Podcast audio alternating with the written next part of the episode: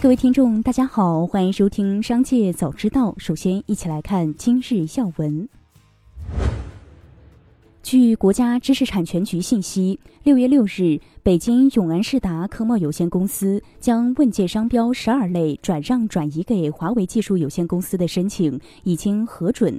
第十二类商标主要覆盖汽车和各种运载工具，包含汽车、电车、摩托车及其零部件等。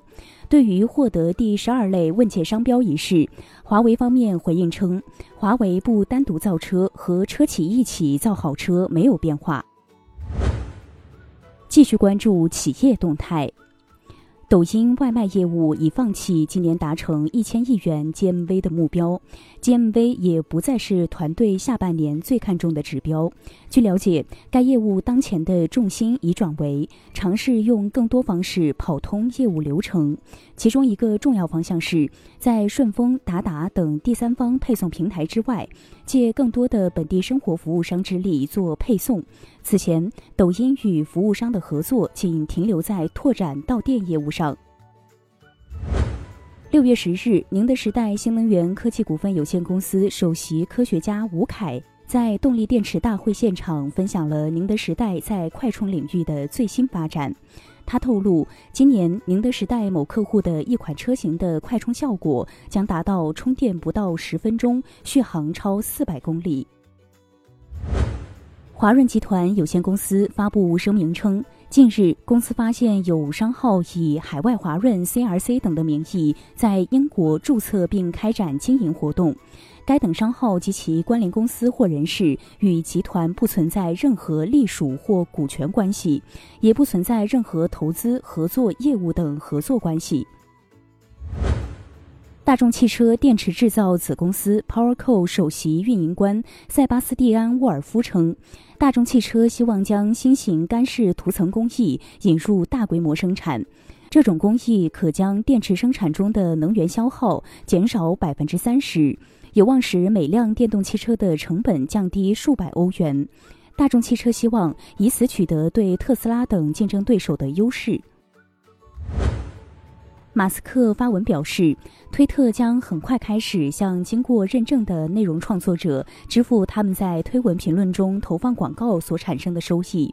第一批支付金额约为五百万美元。创作者必须经过认证，只有向认证用户投放的广告才算数。接下来将目光转移到产业纵深领域。端午假期首日，六月二十二日，火车票陆续开售。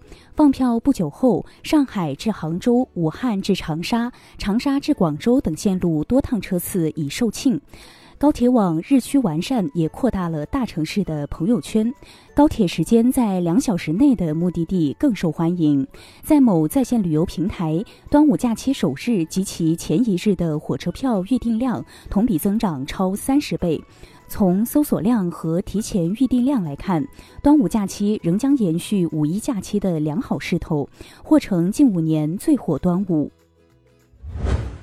数据显示，比特币市值已跌破五千亿美元关口。本文撰写时为四千九百七十六亿八千四百零八万一千零九十九美元。此外，整个加密货币市值也出现了较大幅度下降。当前，加密货币总市值约为一点零九万亿美元，过去二十四小时跌幅达百分之四点七。受新能源汽车需求增长带动，国内动力电池的产销规模也持续扩大。数据显示，二零二三年一至五月，我国动力电池累计装车量一百一十九点二亿瓦时，累计同比增长百分之四十三点五。工信部副部长辛国斌介绍。当前，国内动力电池产业生态渐趋完善，已建成完备的产业链条。正负极材料、电解液、隔膜等关键主材全球出货量超过百分之七十。